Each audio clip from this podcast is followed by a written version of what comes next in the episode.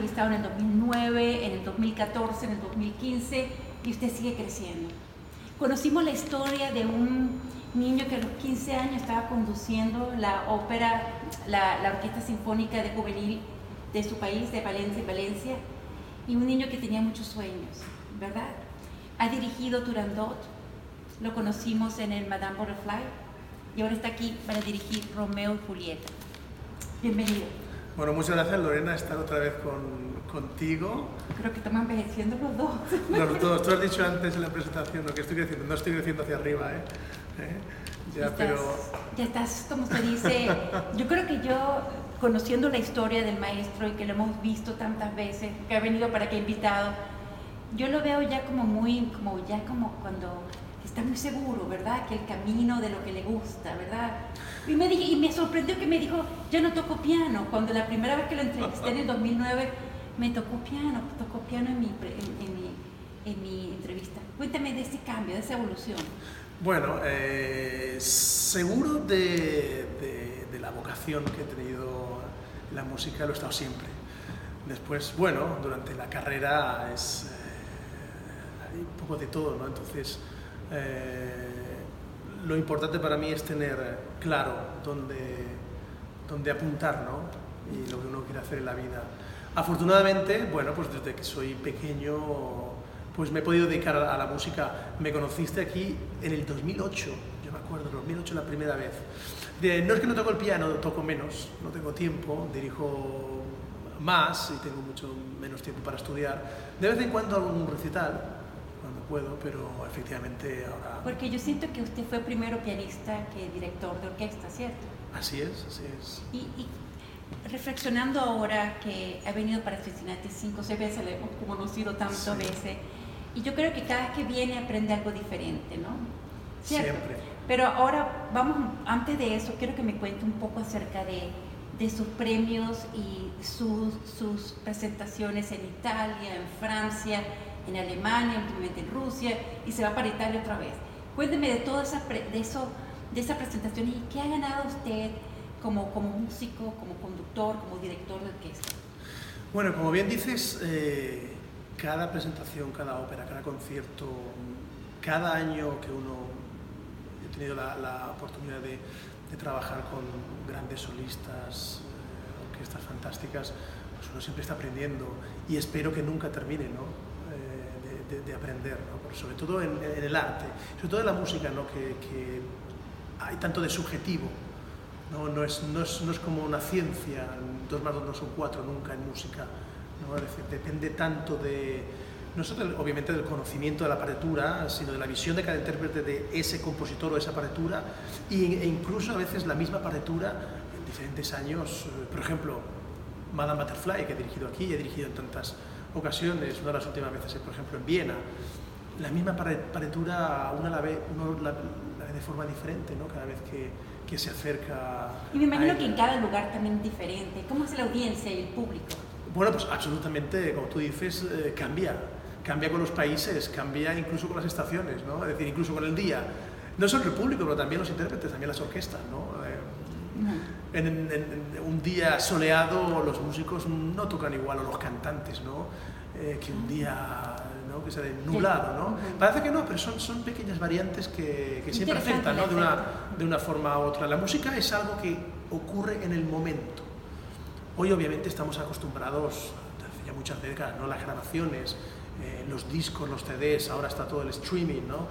Pero, pero la música realmente se hace en el momento y en el, mismo momento que, que se hace desaparece decir, no pertenecen a, a, a, nadie, no es como un, la Gioconda de, de, Da Vinci, ¿no? Está en el Louvre y ahí estará mientras dure el Louvre con la Gioconda, ¿no? Pero por siglos eh, puede, puede sí. perdurar, ¿no? La quinta sinfonía de Beethoven, ¿dónde está? ¿A quién le pertenece? No la tiene nadie, está en el oído y en la memoria de, todos, eh, de toda la gente que va a escucharla, ¿no? Maestro, vivimos en tiempos muy interesantes, vivimos en tiempos muy rápidos, Vivimos en todos los medios sociales, la tecnología que tenemos actualmente, que estamos captando audiencias, que esa audiencia es como muy rápida, vive como en el momento. Y estamos viviendo una ópera que ha vivido tanto, que ha, que ha tenido tanto tiempo, pero especialmente Romeo y Julieta y todo, Madame Butterfly, ¿cómo nosotros podemos motivar a, esa nueva audiencia, a ese amor y esa pasión que sentimos por la ópera? Que es el amor del espacio, la música eh, lenta, el, el cantar canciones, ser romántico otra vez, ¿cierto? Bueno, hay cosas que no pasarán nunca de moda. Eh, las grandes obras de arte, lo que los grandes genios han dado para la humanidad, eh, siempre que contengan temas universales, yo creo que van a perdurar. Romeo y Julieta, que en este caso la música está escrita eh, por Gounod, pero está basada en, la famosa obra de teatro de, Shakespeare.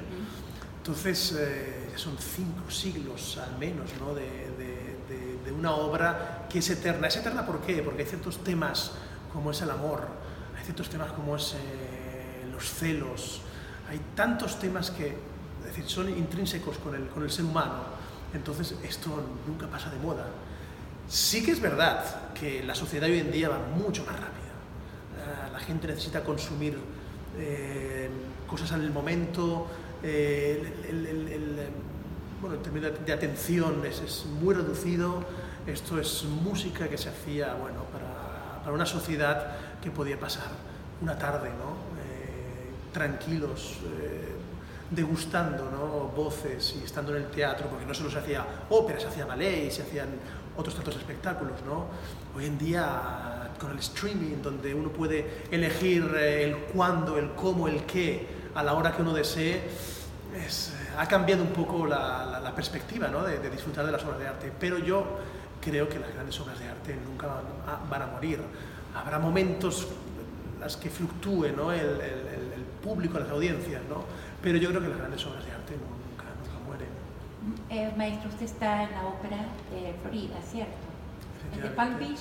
¿Cómo se llama la, ópera? En Palm Beach estuve por 10 años, esta es la última temporada en ¿Y la ópera para otro lugar de Florida? De Palm Beach. Eh, llevo 3 años en la ópera de Naples, también en Florida, y desde hace, bueno, también he estado en mi ciudad natal, eh, como director de la Orquesta de Valencia. Pero cuéntame de la audiencia en, Florida, porque de verdad ya la, audiencia de Florida, cuéntame de eso, porque es una de las óperas más viejas de los Estados Unidos, ¿no? La de Florida. La Florida Grand Opera tiene, un, tiene un, casi 80 años de, de historia, la efectivamente. séptima más antigua de, de, los Estados Unidos. Así es, así es. Eh, pues por ahí han pasado todos los grandes. Es decir, recordamos, por ejemplo, que en el 69 eh, Pavarotti, un joven Pavarotti, debutó en Miami, precisamente. No debutó en el Met, en Nueva York, sino en Miami. Después ya ahí saltó a la fama y el resto es historia, ¿no? Pero efectivamente, todos los grandes, eh, Tito Schipa, Nilsson, Plácido Domingo, Renata Scotto, es decir, todos los grandes pasaron, Cheryl Means, pasaron por, por la ópera de Miami y la Florida Grand Opera cuando yo la conocí, a mí todo el mundo me pregunta, ¿cuál es tu ópera favorita? Y pienso que son todas, porque realmente me impresionó muchísimo Turandot. Yo creo que es una de las mejores, pero no puedo decir porque soy un poco bias. Y este, la Madame Butterfly, yo creo que lloré. ¿Qué esperamos nosotros con este Romeo y Julieta, de este, que esto va a dirigir este fin de semana? De que este jueves y el domingo, sábado. Efectivamente. Bueno, ante todo la música de uno es una de las grandes óperas francesas, y diría que una de las grandes óperas de todos los tiempos. Es curioso que a pesar del tema, a pesar de estar basada en, esta obra fantástica de, Shakespeare, Romeo y Julieta no es una ópera que se represente mucho, pero no obstante la orquestación de, de Gounod, la, la, invención melódica, la inspiración de, de este compositor francés es realmente, vamos, fuera de lo común eh, es una, una, ópera que yo hice hace muchos años, no había retomado desde entonces, y al abrir otra vez la paretura ¿no? para, para venir aquí a Cincinnati, ha sido otro redescubrimiento, ¿no? sobre todo por lo que hablábamos antes, ¿no? porque la vida eh, a uno le hace mirar las cosas desde otro punto de vista, con otro prisma, ¿no? Y, y, y de repente tocabas hace este, unos cuantos años Romeo y Julieta y ahora lo estamos viendo de, de, otra perspectiva, ¿no? Así es, es decir, sobre todo hay ciertos, ciertos áreas, a ciertos dúos eh, que antes me llamaban menos la atención. Incluso hay ciertos, ciertos momentos en Romeo y Julieta, la forma de como uno ve el amor, ¿no? eh, cambia, cambia desde la adolescencia, esto parece una obviedad, ¿no?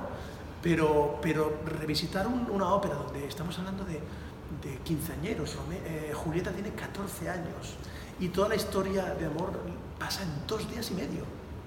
Es decir, dos días y medio, ¿qué es? En, una vida, ¿no? Y, unos cuantos tweets y una, menú de... Efectivamente, ¿no? Y tanto, tanta tragedia y tanto amor y tanta pasión en tan pocos... En tan, pocas horas, así es. Es una obra de, de, de, pasión, de intensidad. Realmente es, es fascinante eh, escuchar y ver cómo se expresan el uno al otro, ¿no? Y cómo ese amor, ¿no? se hace tan fuerte en, tan poco tiempo.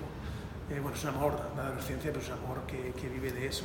Bueno, podemos decir, vengan a la Cincinnati Opera y enamórense nuevamente del amor, ¿cierto? Enamorarse del amor, enamorarse de la compañía, si vienen bien acompañados, y, enamorarse sobre todo de, de, la música y de la ópera, ¿no? que, que hace de estos momentos que sean, eh, bueno, que queden en la memoria. Yo creo que eso es una de las grandes experiencias de ir a la ópera, ¿no? no es como ponerse un disco en casa y solo disfrutarlo, sino la experiencia ¿no? de venir al teatro, de escuchar, respirar a los cantantes sin micrófono, escuchar a una orquesta de 80 músicos ¿no?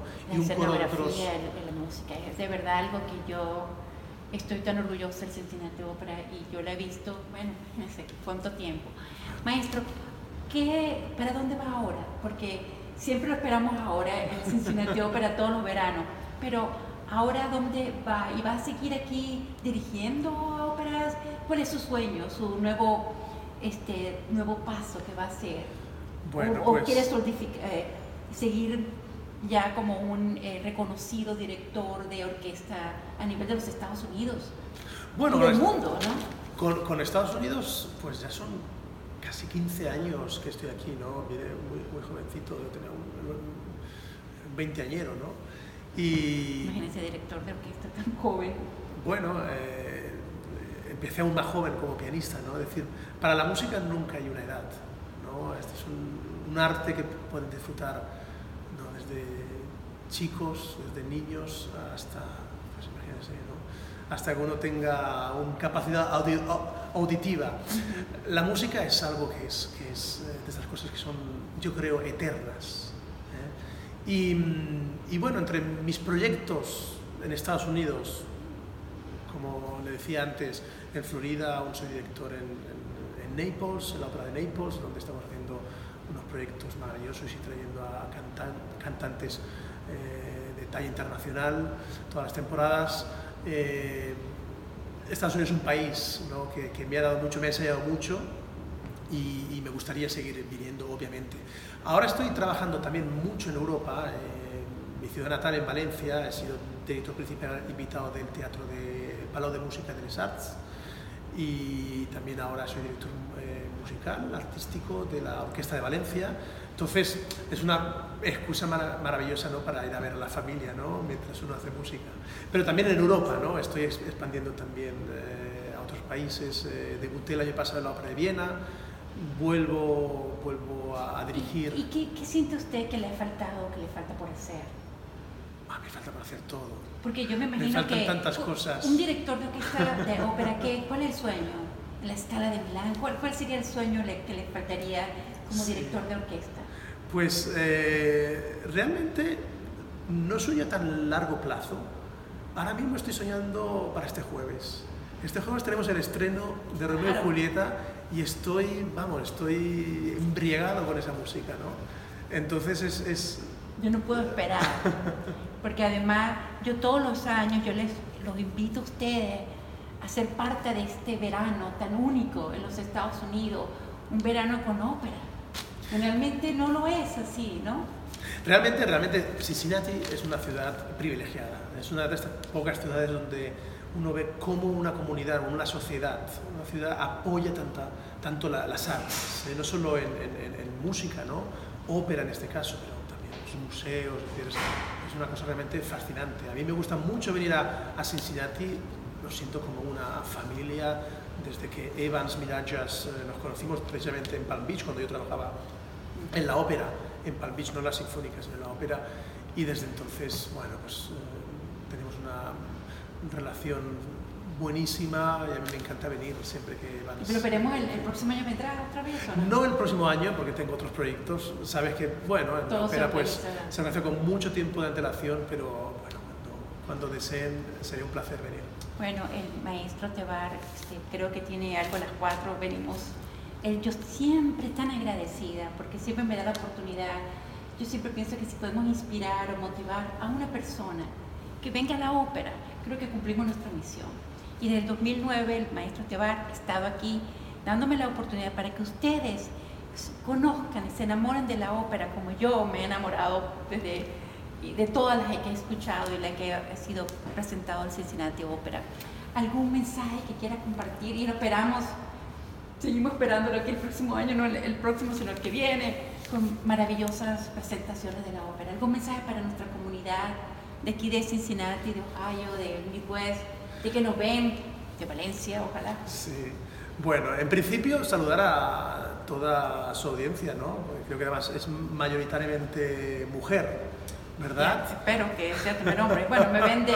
El nombre implica muchas cosas, que seamos todos. Pero sí, gracias. Pero bueno, sobre todo, como decías, un mensaje aquí a la comunidad, a Cincinnati ¿no? y los alrededores, ¿no? que vengan a ver esta ópera. Es una ópera, además, que habla de- de- de- del amor, sobre todo el punto de vista de dos adolescentes, pero toma mucho en cuenta el punto de vista de, de- de Julieta. ¿no? Es, es- es- una ópera con, con muchos colores, con una delicadeza y una ternura, vamos, infinita y, y yo creo que el público que suele venir a la ópera lo va a disfrutar mucho y el que no viene, yo creo que estas son las mejores oportunidades para, para hacerlo por primera vez, ¿no?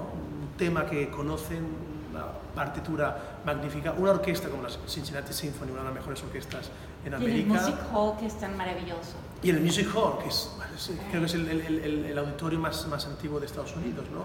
Entonces realmente eh, están todos los ingredientes para que quienes vengan a, a estas representaciones lo, lo disfruten de verdad. Les animo Bueno, a todos que vengan. Maestro, una vez más, muchísimas gracias. Estaremos viéndonos en la ópera. Yo vengo el sábado, Ah, pues pero a los que bienvenida. no llamen a la, a la oficina de, de taquilla, yo voy a colocar el teléfono para que ustedes llamen y, y sean parte de esta celebración de la ópera de- del verano, pues, como es acá. Y el año que viene cumplimos 100 años, ¿no? Efectivamente, ya un siglo de historia de Cincinnati Opera. Empezó Les el- deseo sí. a todos que sea una gran celebración. Estoy seguro que va a ser, vamos, por todo lo alto. Le deseo muchísima suerte. Muchas en gracias. Todos, todos sus eh, aventuras, de sus proyectos y de la vida, porque seguimos creciendo, ¿no? ¿Verdad?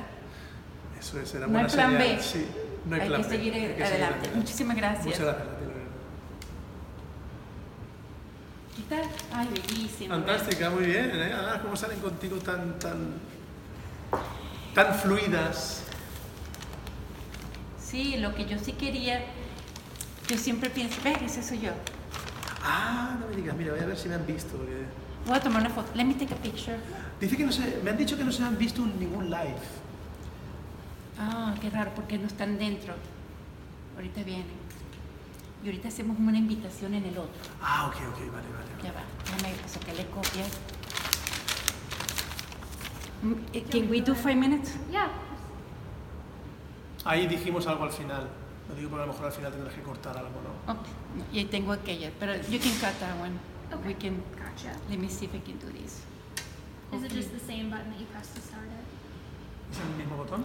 Yes, Ya. ahí estamos. Ah, Entonces voy a hacer acá y aquí este le hago copia y aquí vamos a hacer una en vivo. Porque seguramente me habrán visto solamente en esta. ¿Ves?